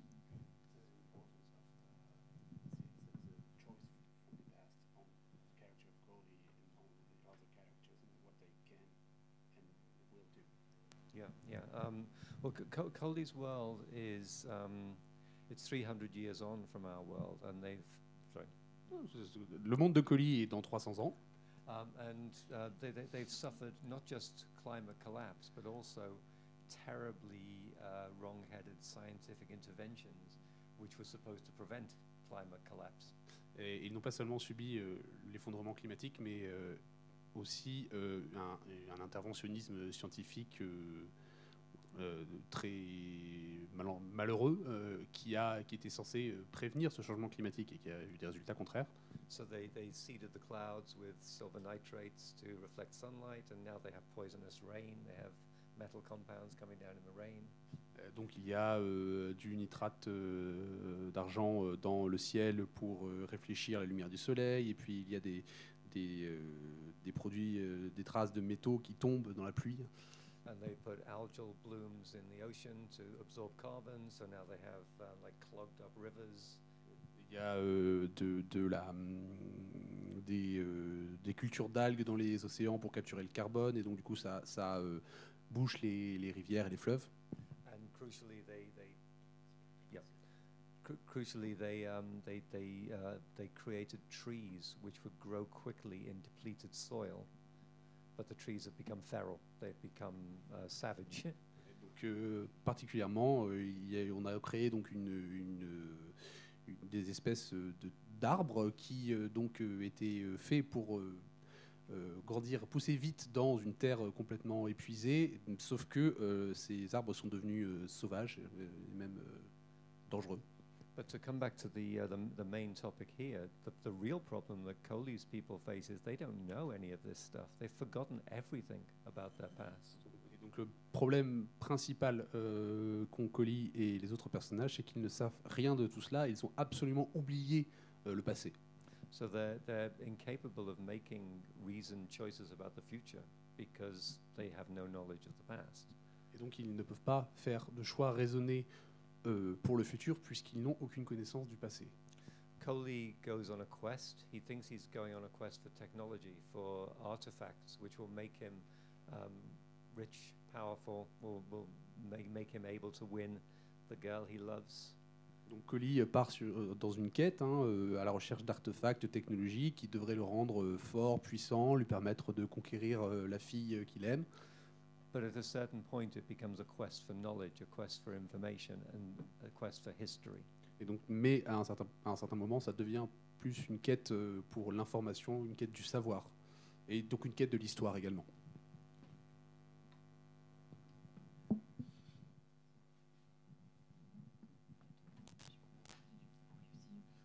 Euh, sur, sur, cette, sur cette question-là, euh, ce, qui, ce qui est intéressant, c'est que le, tu pars vraiment du principe que l'absence de connaissance du passé les empêche de prendre les bonnes décisions. Ce qui euh, est intéressant à mettre en face euh, avec le fait que ceux qui avaient connaissance de ce qui se passait dans le passé ont pris eux-mêmes les mauvaises décisions. Well, yes, that's true. C'est vrai. I, I, I read a really interesting book about uh, 10 years ago. Uh, which was called On the Origin of Stories. It was a Darwinist book about stories. Donc il y a dix ans, j'ai lu un livre très intéressant euh, à propos de qui s'appelle L'origine des histoires et c'était un livre darwiniste sur les histoires. It was arguing that um, we have stories for the same reason that um, young animals have play. Um, you know, you, if you watch kittens, kittens play at chasing and hunting and killing. Et donc l'idée le, le, du livre était que nous avons des histoires pour la même raison que les jeunes animaux ont le jeu. Hein, par exemple, si on regarde des chatons, ils jouent à chasser et tuer. Um, so as with kittens, stories take us into situations that we haven't yet met, situations that we will need to meet later in our lives. Et donc, comme les chatons, les histoires euh, nous, nous mettent dans des situations que nous n'avons pas encore rencontrées, mais dont nous avons besoin d'avoir une préconnaissance pour lorsque nous les rencontrerons. So the argument is w- of the- of the book was that stories are an adaptive um, evolution, a muta- adaptive mutation for humankind. Et donc, l'argument du livre était que euh, les histoires sont un- une mutation avantageuse, une mutation, une évolution euh, darwiniste finalement, euh, qui nous permet de survivre, euh, qui a permis à l'espèce humaine de survivre. Which is kind of ridiculous. Obviously, stories are not just one thing, stories are a million things, but I think it's interesting that that, that is potentially one of the things that they do. Donc c'est un peu ridicule puisque les histoires ne sont pas une seule chose, les histoires sont de nombreuses choses, mais c'est intéressant de penser que ça peut être un des rôles des histoires. Merci, Mike. Euh, on, on va parler un petit peu de, cyberpunk. Euh, voilà. Parce que, euh, parce que cette question-là, elle est intéressante aussi à aborder euh, dans des univers où, euh, où en fait l'humain est augmenté, euh, où on, va vers, euh, vers un clivage aussi qui est beaucoup plus fort entre les différentes catégories de population. Pourquoi? Parce que euh, l'augmentation euh, au sens implant, etc., des personnes se fait, se fait aussi euh, parce qu'on peut se le payer. Et, et- et dans un monde avec toutes ces manipulations génétiques où tu peux quasiment tout choisir, tu peux choisir tes implants, tu peux choisir à quoi tu ressembles, et éventuellement dans certaines œuvres, tu peux choisir tes enfants, tu peux les faire grandir dans un magnifique... un genre de lampe à lave dans ton salon, c'est super. Euh, là, la parentalité devient un produit de consommation comme un autre. Avoir un enfant, c'est avoir un objet comme un autre. Euh, où il y a des œuvres qui font des choix différents, en tout cas qui abordent ce- cette question-là. Euh, et c'est intéressant de réfléchir aussi à ce que la technologie euh, peut changer dans cette manière de penser euh, la filiation et la transmission. J'aimerais qu'on parle un peu, euh, peut-être tu l'avais deviné, de l'effet ricochet. Absolument. voilà, Euh, puisque dans l'effet ricochet, tu abordes la question du clonage. Et ce qui est intéressant, c'est vraiment cette- ce questionnement sur ce que tu transmets, comment tu le transmets. Est-ce que ce que tu transmets, c'est aussi que de la génétique? Ou est-ce que tu transmets aussi bah, justement de- d'autres choses, en fait Ouais, en fait, L'effet ricochet, c'est un roman euh, que je n'ai pas sur le salon, euh, que, qui est né en fait euh, lié à des études récentes autour du clonage qui m'ont fasciné, qui montraient qu'en fait les clones se ressemblent moins que des jumeaux. Et ça, euh, on n'a pas cette idée-là, parce qu'on a un espèce de fantasme d'être la photocopie de ses parents, euh, enfin voilà. Et, euh, et, et quand, enfin, il y a un truc vrai, qui n'est pas dans mon histoire, c'est des Américains super riches qui ont voulu faire cloner leur chat. Le chat était roux avec des rayures magnifiques, ils l'ont fait cloner. Le bébé chat, il est né gris et blanc. Parce que c'est pas comme ça que ça marche le clonage. Donc en fait, et puis en plus, si on est, euh, je veux dire, euh, tant qu'il n'y a pas d'utérus artificiel et de croissance accélérée, hein, globalement, euh, on, reste des bébés euh, qui naissent donc avec un rôle dans la famille, une place dans la famille différente. Les grossesses sont différentes. Au final, on se ressemble comme des frères et sœurs. Voilà, c'est le cas de mes héroïnes. J'ai trois, sœurs. Ils sont toutes les trois les clones de leur maman. Jusque-là, tout va bien. Sauf qu'elles vont se rendre compte qu'il y a peut-être eu un petit défaut dans l'ADN ou un problème au moment du clonage, parce que le corps va reproduire des blessures qu'a eu la maman. Et ça, bien sûr, le corps n'a pas cette mémoire-là, mais donc ça implique aussi dans cette histoire-là tout ce qui est euh, de l'ordre du, du- du traumatisme d'une génération précédente qui va se reproduire sur une génération suivante, en fait. Ça, c'est quand même des, des grands mystères encore à résoudre. Mm. Et euh, qui fait que finalement, enfin, moi, je, globalement, sur le clonage, il y a un truc qui m'énerve, c'est euh, l'espèce d'idée d'avoir des, armées de clones. Parce que globalement, si vous voulez une armée de clones, il vous faut un paquet de pognon et un paquet de nanas que vous allez inséminer pour attendre 9 mois que des, une armée de bébés naissent. Et ensuite, euh, il faudra les nourrir, il faudra éventuellement les conditionner pour que peut-être éventuellement dans quelques années, vous, vous ayez une, armée de clones. Donc globalement, on n'y est pas. Mais euh, voilà, donc c'était plus intéressant pour moi de me dire, si génétiquement l'ADN est identique, euh, si mon ADN était le même que celui de ma mère, euh, peut-être que si j'étais née dans les années euh, 50, j'aurais adoré les Beatles et mis des, et mis des mini-jupes pieds de poule. Mais euh, avec le même ADN, je suis née euh, voilà, à la fin des années 70, début des années 80. Donc j'ai grandi avec euh, les boys bands et vu le début d'Internet. Et si mes propres enfants ont le même ADN que moi, euh, ben, ça ne les empêche pas d'être nés euh, au début des années 2000, à, avoir euh, vu les smartphones et, du, streaming. Et pour eux, c'est normal. Et c'est pas tant la, la génétique, c'est pas tant l'ADN que euh, la génération, à mon avis, dans laquelle on, on- est. Et euh, la place dans la famille, ça c'est un de mes gros, euh, un de mes gros euh, euh, cheval de bataille aussi sur euh, voilà finalement la place de la famille dans la famille détermine plus de choses que la, génétique, selon moi. Mais en tout cas, il y, a énormément de choses à faire de ce côté-là et de se dire, euh, ouais, la génétique, d'accord, mais effectivement, on n'est pas que une somme de, chromosomes. Euh, je te passe le micro derrière, mais euh, aussi toute cette question justement de la, mémoire émotionnelle, la mémoire, la mémoire traumatique qui est, qui, est- aussi euh, quand même centrale. Oui, alors ça, c'est né d'anecdotes réelles. Euh, moi, j'ai- trois enfants, j'ai deux filles et un garçon au milieu. Euh, mes deux filles sont des clones, hein, techniquement pas, mais en vrai, voilà, elles ont le, même visage, la même voix, la même façon de parler. Donc, c'est assez impressionnant quand on le voit, mais elles ont 10 ans d'écart, ce qui fait qu'il n'y a que moi qui le vois. Quand ma fille aînée est, est tombée quand elle avait deux ans, comme des enfants tombent quand ils marchent depuis pas longtemps, elle s'est ouvert les lèvres et une semaine plus tard, elle est retombée, elle s'est réouvert les lèvres au même endroit. Donc elle a gardé une petite marque, ce qui fait que je m'en souviens, parce qu'un enfant qui tombe, on se souvient pas. Quand sa petite sœur, dix ans plus tard, quand elle a eu deux ans, est tombée et s'est ouvert les lèvres au même endroit, ça m'a fait bizarre. Euh, et pareil, j'ai- ma belle-mère me racontait qu'un jour, euh, sa fille avait mal au ventre, elle avait une douzaine d'années, elle s'est dit c'est peut-être ses premières règles qui arrivent, bon c'est pas... Puis après elle s'est dit tiens quelle date on est? Oh, On est le 1er avril, c'est marrant, moi je me suis fait opérer de l'appendicite le 1er avril. Elle, est, elle a emmené sa gamine à l'hôpital, la gamine était en train de faire l'appendicite.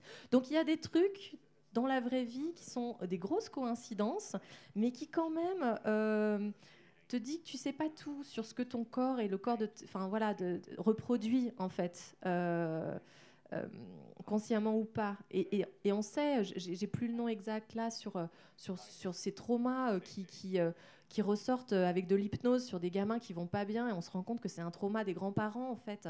Et psychogénéalogie, tu dis? Waouh, je savais pas ce mot. Euh, mais c'est quand même assez fascinant.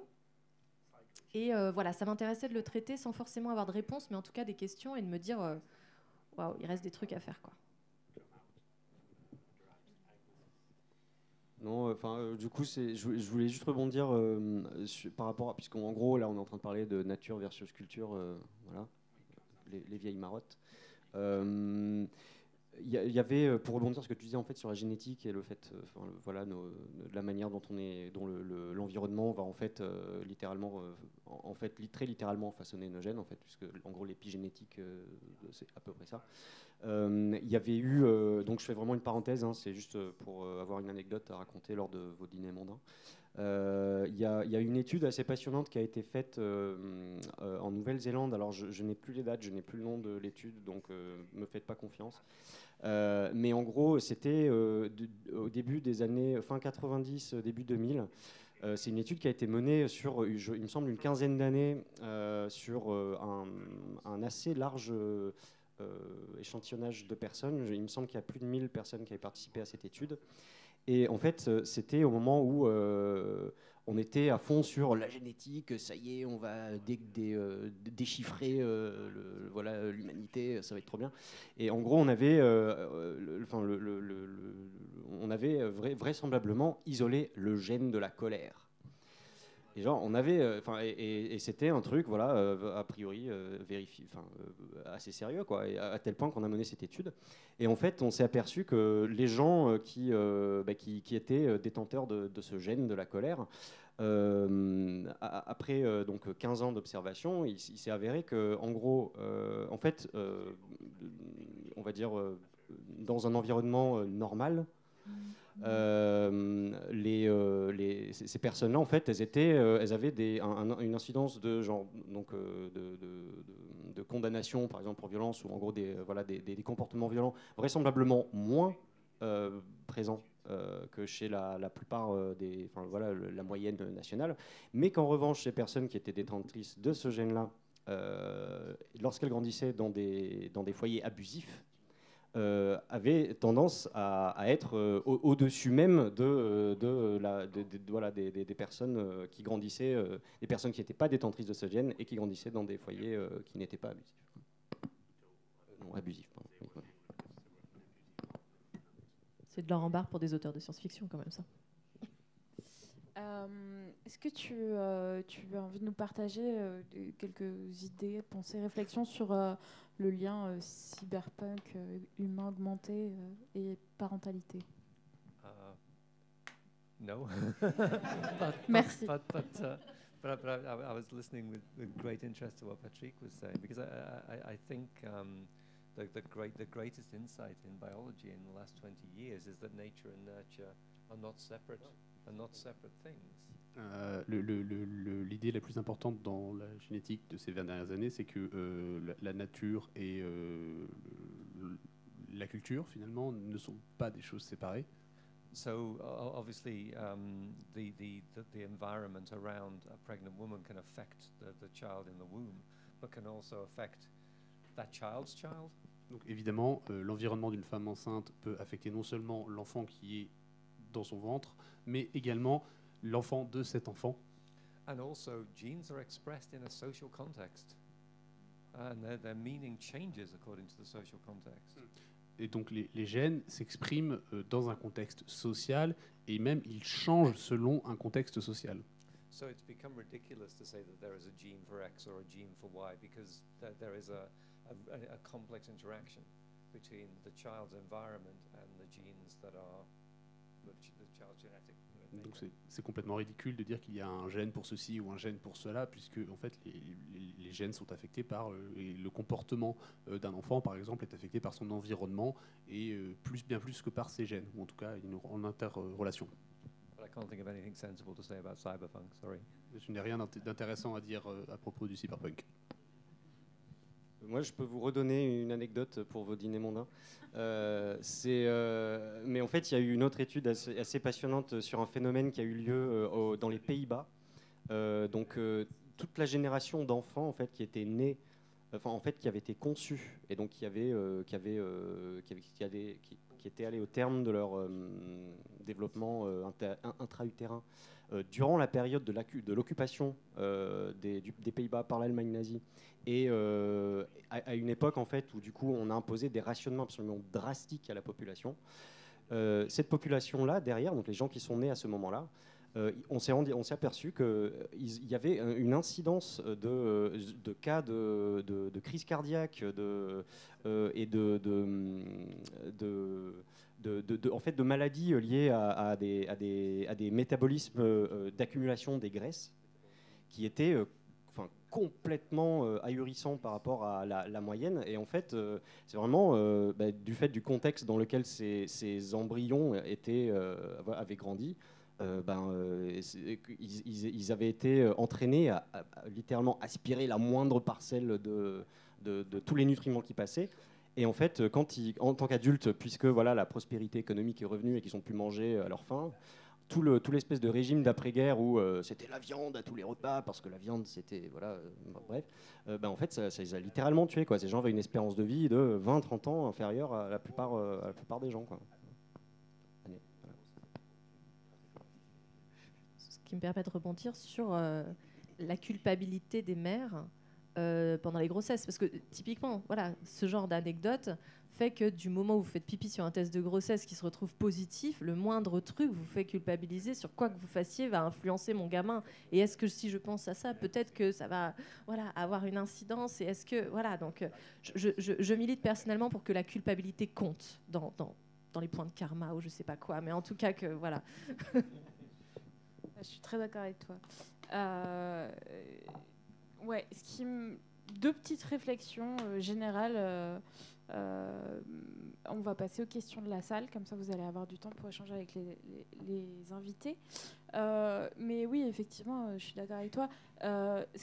Toutes ces questions autour de, du choix de faire des enfants, de pas faire des enfants, pourquoi, comment, c'est aussi intéressant de le penser dans un contexte où on le voit dans les œuvres, on le voit euh, aussi dans la vie, on le voit par des, par des politiques natalistes ou des choix personnels de régulation de population. Euh, on est à un moment où de plus en plus de personnes font le choix de ne pas avoir d'enfants, notamment des hommes qui ont recours à des techniques comme la vasectomie, etc., Euh, on est dans un moment où, les gens commencent à, vraiment se poser la question est-ce que c'est, est-ce que c'est, peut-on, doit-on encore faire des enfants dans le monde tel qu'il est? Pour autant, l'injonction à la maternité euh, est très loin d'avoir disparu. hein. Euh, la pression que subissent encore les, gens pour avoir des enfants est à 99,9% les femmes euh, ou personnes qui s'identifient comme telles. Euh, c'est très loin d'avoir disparu. Donc on est quand même dans un, dans un truc euh, qui, qui, qui- qui nous coupe le cerveau en deux. hein. Je te vois revenir, Quentin. Sache qu'on m'a dit que j'avais euh, jusqu'à 30-45 parce que j'avais rien derrière et que j'avais une personne anglophone à la table. Donc voilà. Euh, je, tiens, je tiens ça de Jal et Mathilde. Donc euh, je, voilà. Pardon, petite parenthèse. De quoi? J'aurais pas de? Exactement, je vous aiderai pour ranger la salle. Avec plaisir. Euh, Alors, je voulais juste rebondir sur ce que- Ouais. sur ce que tu étais en train de dire, parce qu'il y a- il y, a deux notions qui, pour moi, n'ont pas été abordées. C'est aussi, euh, euh, d'une part, les perturbateurs endocriniens. je l'ai noté et puis je me suis dit que j'allais laisser, euh, que Ouais. ça allait venir dans les qui questions. fait que bah, globalement, ouais. qu'on le veuille ou non, il y, Ouais. a- il y a quand même une grosse, grosse baisse de natalité et, et qui le sera de toute façon. Euh, et puis, donc, en, en corollaire, euh, la PMA, Mhm. la procréation médicalement assistée, qui quand même devient euh, une espèce de, euh, pas de norme, mais en tout cas, euh, je on connaît tous autour de nous quelqu'un qui a fait une FIV ou qui a fait, euh, voilà, qui a eu des démarches parce que un désir d'enfant et parce que techniquement ça marche pas. Et autour de nous des gens pour qui il faut euh, deux, trois ans pour que ça marche. Et, et ça, je pense que voilà, tu disais surpopulation, tout ce qu'on veut dans des dans des hum, zones plutôt plutôt riches de, de- voilà de, de- l'Europe ou autre, euh, on, on- on voit quand même euh, cette baisse de natalité et ce et cette difficulté pour les gens qui veulent des enfants à en avoir. Donc il y a à la fois la question les de est-ce qu'on en veut ou pas, Tout à fait. et à la fois quand on en veut, est-ce qu'on peut en faire ou pas physiquement. Tout à fait. Euh, et c'est vrai qu'on a tendance à lier euh, la question de l'écologie, la question des ressources, etc., au nombre d'humains euh, sur la planète. Je vais laisser ça ouvert parce que je veux vraiment qu'on ait le temps pour faire les questions de la salle. Mais est-ce que reporter tout sur euh, une question de, surpopulation et donc euh, de euh, mise en place de, politiques de gestion de ce- ces populations c'est pas aussi un moyen de juste repousser en permanence la question d'un vrai changement social et sociétal et de, et de mettre en place des vrais changements, je sais pas, par exemple de type fin du capitalisme.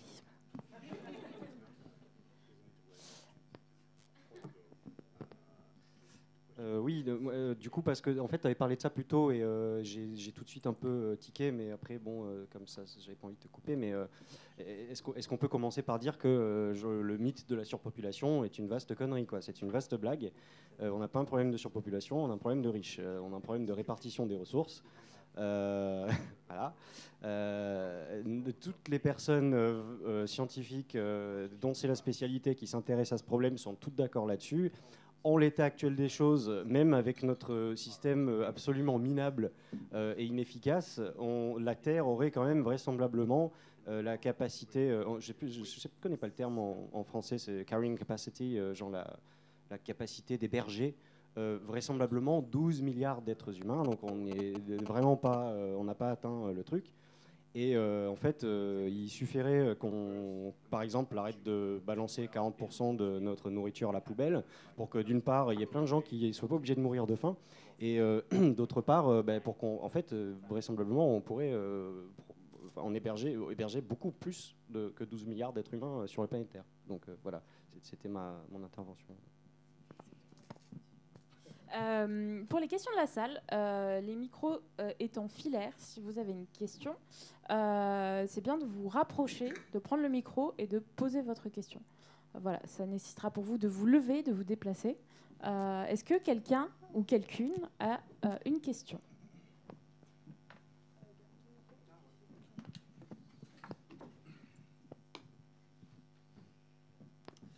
Bonjour, merci beaucoup pour, euh, C'est vachement bizarre de me retrouver comme ça. Bon, bref. Euh, non, faites pas ça. Euh, non, pour revenir à la, parentalité et au, bah, on parlait du capitalisme. Euh, dans le milieu du cyberpunk, du coup, on a, un, on va dire, tout est mis en place par un process industriel, y compris la natalité. Or, j'ai l'impression que dans très peu d'œuvres cyberpunk, les bébés existent. Et, euh, et du coup, bah, l'histoire des armées de bébés de clones et ça, bah, je me dis que euh, le, le cyberpunk est un peu une machine à manger des humains euh, pour les transformer en process industriel. Je trouve ça étrange que les bébés n'existent pas. Et, du coup, je ne sais pas si vous aviez des, des idées de si on peut les trouver quelque part. Alors, ou- moi, je fais pas de cyberpunk particulièrement, mais euh, ma première réflexion face à cette question, c'est euh, globalement les éditeurs, dès qu'on met des enfants, ça devient de la littérature jeunesse. Alors du coup, euh, ils en mettent pas. Euh, ouais. Je, je, je connais peu d'œuvres euh, avec des bébés, effectivement. La plupart des œuvres que je connais euh, ont plutôt tendance à euh, se focaliser sur des, bourgeois qui essayent de prolonger leur vie. Je pense notamment à Time's Up, etc. euh, de manière artificielle, avec des trucs de temps, etc. Euh, bien plus que sur, sur vraiment se reproduire, etc. J'ai pas d'idée en tête, effectivement, d'œuvres. euh,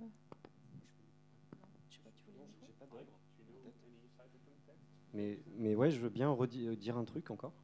Dire des trucs.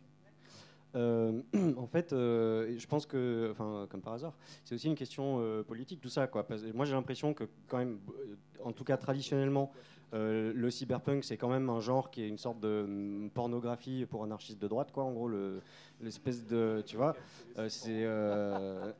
et, et du coup là-dedans, co- comme en fait, c'est une espèce de, de, ce qui est mis en valeur, c'est qu'en gros c'est la jungle, tu vois. C'est le darwinisme social, et du coup là-dedans, tu vas mettre en scène des personnages qui sont adaptés pour faire face à ça. Euh, si, si tu colles des enfants là-dedans, euh, ça devient tendu. Enfin, ton, tout de suite, ton, ton, ton utopie, euh, ton utopie capitaliste elle ressemble à, à- enfin, elle commence à être nettement moins désirable à mon avis. euh. Th- th- there is uh, um, the fifth head of Cerberus by Gene Wolfe. It's not cyberpunk because it was before cyberpunk was invented, but it, it shares some of the themes. And the, the child narrator in that book is a fifth generation clone. His father is himself, his grandfather is himself, his great grandfather is himself, and there is also a robot floating around called Mr. Million, who is a digital version of himself. And it's um, it's Euh, dans un livre de. Je n'ai pas retenu le nom de l'auteur. uh, Jim Wolfe. euh, Euh, le cerbère à cinq têtes. Euh, Il y, a donc l'idée, euh, le- le- l'enfant qui est le narrateur du livre euh, est lui-même un clone de son père, qui était lui-même un clone de son grand-père, de son arrière-grand-père et de son aïeul. Et il y a aussi un robot qui se balade dans l'histoire qui s'appelle Monsieur Million et qui est une copie numérique de la même personne. And it's um, fable about the, the futility of of uh, that kind of um, uh, genetic engineering. Donc une sur la, futilité de, euh, ce projet euh, d'ingénierie génétique. Juste, si je peux rebondir, euh, si vous avez vu la série Fondation, condoléances. Euh, mais par contre, il y a une chouette idée, c'est que en fait, l'empereur de l'Empire galactique, c'est donc un empereur qui a décidé que ce serait lui l'empereur euh, pour toute éternité. Et donc du coup, il y a en permanence trois empereurs à trois âges de la vie qui sont euh, euh, dawn, day and dusk. Donc l'aube, le, jour et le crépuscule. Et donc du coup, c'est toujours les mêmes trois acteurs, même si le temps passe. In the Foundation TV show, Okay. with the three emperors that are clones of the of the Of the same, same emperor person, at yeah. different ages. Euh, Quelqu'un a une autre question? Non? Oui, viens. N'ayez pas peur. Euh, du coup, juste peut-être pour revenir sur euh, la question de la surpopulation qui serait potentiellement un, un problème, juste pour, pour prendre le problème euh, dans le sens inverse, euh, une potentielle sous-population due au fait que bah, peut-être il y a de moins en moins de personnes qui veulent faire des enfants ou quoi, ce serait pas forcément un problème non plus parce que c'est pas, enfin, comme euh, disait Monsieur Carré tout à l'heure, euh, c'est pas parce qu'on est en pleine explosion euh, de population que c'est le modèle à suivre et que c'est l'amélioration. C'était pas ma question, c'était juste une remarque. Du coup, ma question, c'était plutôt sur ce qu'on disait au tout début, sur le fait que avoir un enfant, ça pouvait donner un but euh, au personnage. Ça peut aussi être un burden, un fardeau. Et au contraire, c'est euh, il ferait des actions et prendrait des, décisions pardon, qu'il n'aurait pas forcément pris s'il n'avait pas eu d'enfant. Et du coup, c'est un peu, oui, il choisit euh, ce qu'il veut transmettre, mais c'est pas forcément son choix. Enfin, son choix, ses choix sont modifiés par le fait, par la présence de l'enfant.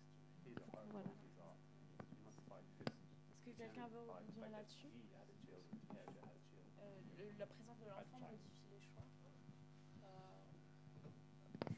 peut-être, je pense, euh, en tout cas, Moi, ce qui me, ça me vient dans, chez toi, le, le- ouais, ça grésille un peu. Euh, la présence de l'enfant dont viendra le temps du feu, elle, elle modifie quand même euh, pas mal de choses dans les choix que va faire euh, le personnage de, de Eve, il me semble. Notamment sur euh, quitter ou non la sororité, euh, comment l'élever, etc.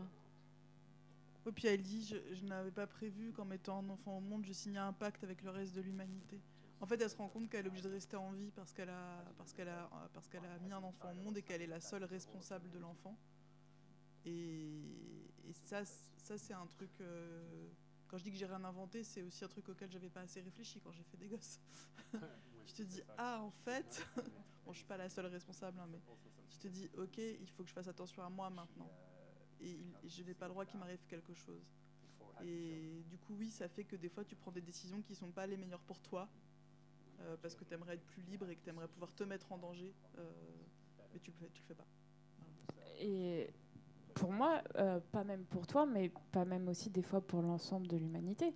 Tu as hoché la tête quand j'ai parlé de Last of Us. Je pense que chacun pense ce qu'il veut de la décision de Joël, si vous avez fait les jeux, notamment le 1. C'est quand même une décision qui n'a pas un impact que pour lui. Euh, Est-ce que. euh, est-ce que. Je, je vais me permettre de spoiler, sinon ça- va être cryptique pour la moitié de la salle à la fin du même pas enfin courant du jeu euh, 1 numéro 1 The Last of Us 1 euh, Jo- Joël qui est donc le, personnage euh, un des personnages principaux avec une petite fille qui s'appelle Ellie euh, il découvre que Ellie est immunisée euh, contre les zombies et que son sang pourrait créer un antidote qui permettrait à l'humanité de se soigner, de ne plus être vulnérable aux zombies. Il l'accompagne jusqu'aux gens qui vont être capables de synthétiser euh, son sang, etc., et de faire le vaccin. Sauf qu'à ce moment-là, il découvre que pour faire ça, Ellie doit mourir. L'opération, a 90%, je crois, de chances de tuer Ellie. Joël euh, prend Ellie, tue les gens qui pouvaient faire cette opération et s'en va avec Ellie en ne lui demandant pas à Ellie le choix, euh, ce qu'elle elle, elle aurait fait, puisqu'elle est sédatée à ce moment-là, Euh, et fait le choix pour l'ensemble de, de l'humanité qui reste de ne pas avoir accès au sérum qui aurait pu euh, les soigner. Donc les choix sont, sont pas euh, individuels forcément. Et il lui ment. Hein Quand elle se réveille, il lui ment. Et il lui ment, tout à fait, il lui ment. Il lui dit non, euh, ça n'a pas marché. Est-ce que quelqu'un veut réagir d'autre pendant que j'ai un peu monopolisé la réponse? Je tiens à dire que cette table ronde sur la parentalité en science-fiction est presque terminée et qu'on n'a même pas évoqué Je suis ton père. Je, quand- je trouve quand même ça assez hallucinant. Voilà, c'est ma Ouais, réflexion. euh, c'est pas faux. Euh, tac, tac, tac. Euh, Est-ce que quelqu'un d'autre a une question? On va encore en prendre une ou deux. Ouais, non? Oui? N'hésitez pas, hein, euh, je... Ouais. Regarde, il y a Wendy qui te tend gentiment son micro. Ouais, ok.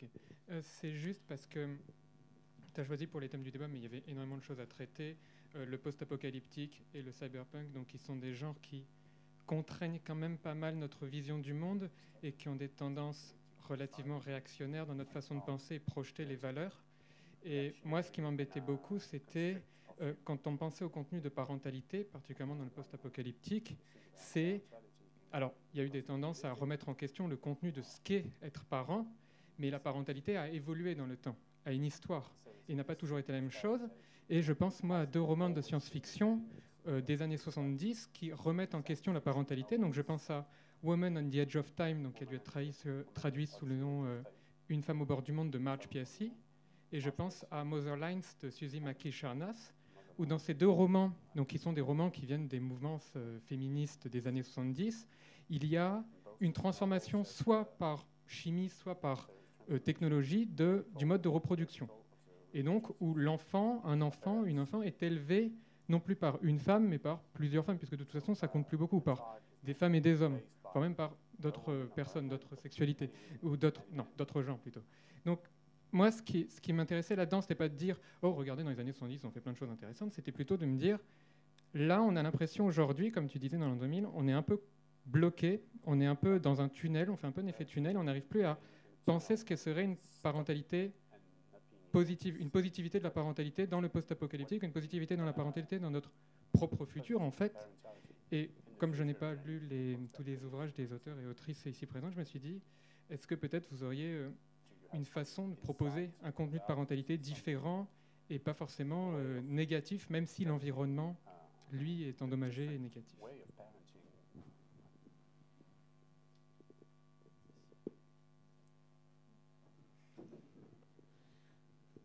Non, euh, après, moi, ça m'évoque euh, euh, pas tant un, un livre qu'un film. Euh, je sais pas pourquoi, par association d'idées, j'ai pensé à Logan. Euh... Prums. Euh, parce que vraiment, on a cette, cette notion, co- co- comme, comme disait tout à l'heure Mike, sur, sur le- les- la parentalité choisie et le fait finalement de la transmission et de, de s'occuper d'un enfant voilà, dans un monde qui va mal et d'être dans quelque chose de positif finalement. Donc voilà, sur l'idée. I, I found myself thinking of the character of Jim Holden in The Expanse. Euh, il, euh, ça lui évoque le caractère de Jim Holden dans The Expense. Uh, it's a very, very small part of the books, but he has eight mothers and fathers. C'est une, une très petite part, c'est un détail dans le livre, mais il a huit euh, pères et huit mères. Because in the future, in a time where he lives, there is a child tax. If you want to have a baby, you have to pay for it. Parce que dans le, le futur dans lequel il, il vit, il y a une taxe enfant et il faut payer pour faire un enfant. So he is the child of eight men and women who came together to, to have him. Donc il est l'enfant de, de 16 personnes qui se sont cotisées pour euh, l'avoir. And he loves them all. Et il les aime tous et Linda n'est pas d'accord. Moi, je, je trouve assez intéressant les systèmes d'éducation collective. Euh, hein? N'est-ce pas? N'est-ce pas? Euh, Je trouve qu'il y, a- probablement beaucoup de choses à y trouver. Euh, et notamment euh, parce que souvent les modes d'éducation collective se font dans ce que je vais appeler des familles choisies. Voilà, tu vas choisir les personnes avec qui tu vas partager ta vie et avec lesquelles tu vas partager l'éducation de ton ou tes enfants. Et, pour moi, c'est là où il y a aussi des choses à y trouver. Euh, déjà parce que j'estime aussi à titre personnel que l'éducation n'incombe pas euh, purement et seulement à la personne euh, qui a euh, euh, 1000 enfants au monde. Voilà. Ou, pas la personne d'ailleurs dans d'autres types de science-fiction. D'autant que ce, rapport-là à l'enfant, qui en fait est très moderne et très occidental, il est en fait il est fondamentalement euh, lié à une conception euh, très économique en fait de qu'est-ce que c'est un enfant. Euh, c'est un rapport qui est très propriétaire et en fait effectivement je pense que le, fait d'élever un enfant dans un contexte où il n'est plus une propriété euh, qu'il, euh, dont il incombe à euh, une ou deux personnes, euh, généralement deux, hein, c'est comme ça qu'on projette la famille nucléaire, mais de, façonner pour en faire un, en, gros un, être humain certes, mais quand même surtout un peu un, quelqu'un qui est en capacité de se, de se débrouiller, comme on dit, mais en fait ça veut dire d'être en capacité de trouver sa place économique dans le système capitaliste. Euh, il me semble que l'éducation collective peut effectivement, euh, je te rejoins là-dessus, être une solution pour euh, essayer de, déverrouiller un peu ça, en tout cas peut-être dans la manière dont l'enfant se conceptualise lui-même son rapport au monde. Voilà. S'il y a une dernière question, on va prendre une dernière question. eh ben, viens vite nous voir. Et ensuite, sachez que les auteurs et les autrices, vous pouvez probablement discuter avec elles et eux à la sortie, euh, dans le respect des feuilles de route de chacun. Ne ratez pas vos trains. Je ne me porte pas responsable de ce qui arrivera. Euh, du coup, je ne sais pas si c'est vraiment super intéressant au niveau des euh, éducations collectives, mais il y a déjà ce genre de principe euh, dans les enfants ressortissants de l'ASE, au final. Parce que c'est des gosses qui. euh, les services sociaux. Au niveau des services sociaux, ça reste quand même des enfants qui sont éduqués par une vingtaine d'adultes différents au, au niveau de- des différentes étapes de vie, en fait. Bah, voilà. Ça existe du coup déjà sans euh, du coup, se projeter trop dans la fiction. Voilà. Sauf qu'ils sont renvoyés en permanence au fait qu'ils n'ont pas de, pas de parents ou des parents défaillants ou des parents dangereux et, et que c'est pas considéré comme des vraies familles et que le système dysfonctionne à mort. Enfin, j'ai deux amis qui bossent en, en MEX, maison d'enfants à caractère social, et euh, c'est l'enfer. Enfin, le système, système dysfonctionne à, à mort. Donc, si on s'était, si c'était pensé comme tu le dis, si c'était pensé comme une collectivité qui élève des gosses, je pense que les moyens seraient différents, la sy- la- le vécu serait différent pour les élevants et pour les gens qui sont élevés par eux. si je peux me permettre, le système ne dysfonctionne pas, le système est détruit volontairement. C'est-à-dire que les, les mecs, ce sont des, il y a de moins en moins de places d'hébergement, euh, il y a de moins en moins d'éducateurs hein, qui sont donc du coup extrêmement mal payés en plus. euh, Enfin voilà, euh, et donc on en arrive à un système où l'ASE du coup propose des placements à domicile. C'est-à-dire que ce sont des enfants qui sont souvent frappés ou abusés, etc., et qui sont qui sont placés à domicile, c'est-à-dire qu'ils restent chez eux, mais de temps en temps, il y a un indicateur qui passe une fois par semaine ou deux voilà, pour les voir. Donc effectivement, capitalisme, service public, tout ça, tout ça. Euh, voilà, hein, euh, n'est-ce pas? On attend tous les résultats des élections. Ça va être super. Euh, si on avait eu plus de temps, j'aurais adoré parler d'un tas de choses. J'aurais adoré parler notamment euh, avec Nadia de comment on parle à la jeunesse dans la littérature jeunesse de, cette question-là, à une jeunesse qui est de plus en plus euh, questionnée par ça. C'était dans le, petit descriptif que j'avais écrit hein, pour la table ronde.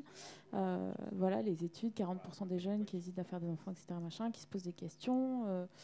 Euh. Si on avait eu plus de temps, j'aurais adoré poser mille et une questions, mais on n'a pas plus de temps. Je vous invite à profiter de la présence de ces auteurs et autrices autant que vous pouvez. Discuter avec elles et eux. Euh, non, non, dans la limite de leur espace euh, intime, personnel et de leur euh, bulle, hein, voilà, geste barrière, tout ça. Non, mais discuter avec elles et eux, parce que c'est toujours intéressant de discuter avec des auteurs et des autrices dont on a lu ou pas les, œuvres, qui, ont des avis ou pas sur des, questions. On va remercier chaleureusement le Festival des Inters, parce que c'est toujours une énorme opportunité de parler de plein de sujets avec plein d'invités. Donc euh, merci beaucoup à elles et. Euh, et puis voilà, il y a encore le salon du livre qui est encore un peu ouvert. Vous pouvez acheter les bouquins, vous pouvez faire dédicacer, vous pouvez... euh, voilà, je te laisse le mot de la fin. Je, je fais juste une petite pub au passage parce que j'ai créé une chaîne YouTube où des auteurs et des autrices pitchent leur roman en une ou deux minutes qui s'appelle De quoi ça parle. Donc abonnez-vous sur YouTube. Il y a Patrick, il y a moi, il y a plein de gens. Euh, voilà, vous, vous allez retrouver plein de choses. Donc euh, n'hésitez pas euh, à vous abonner. Abonnez-vous, mettez la cloche.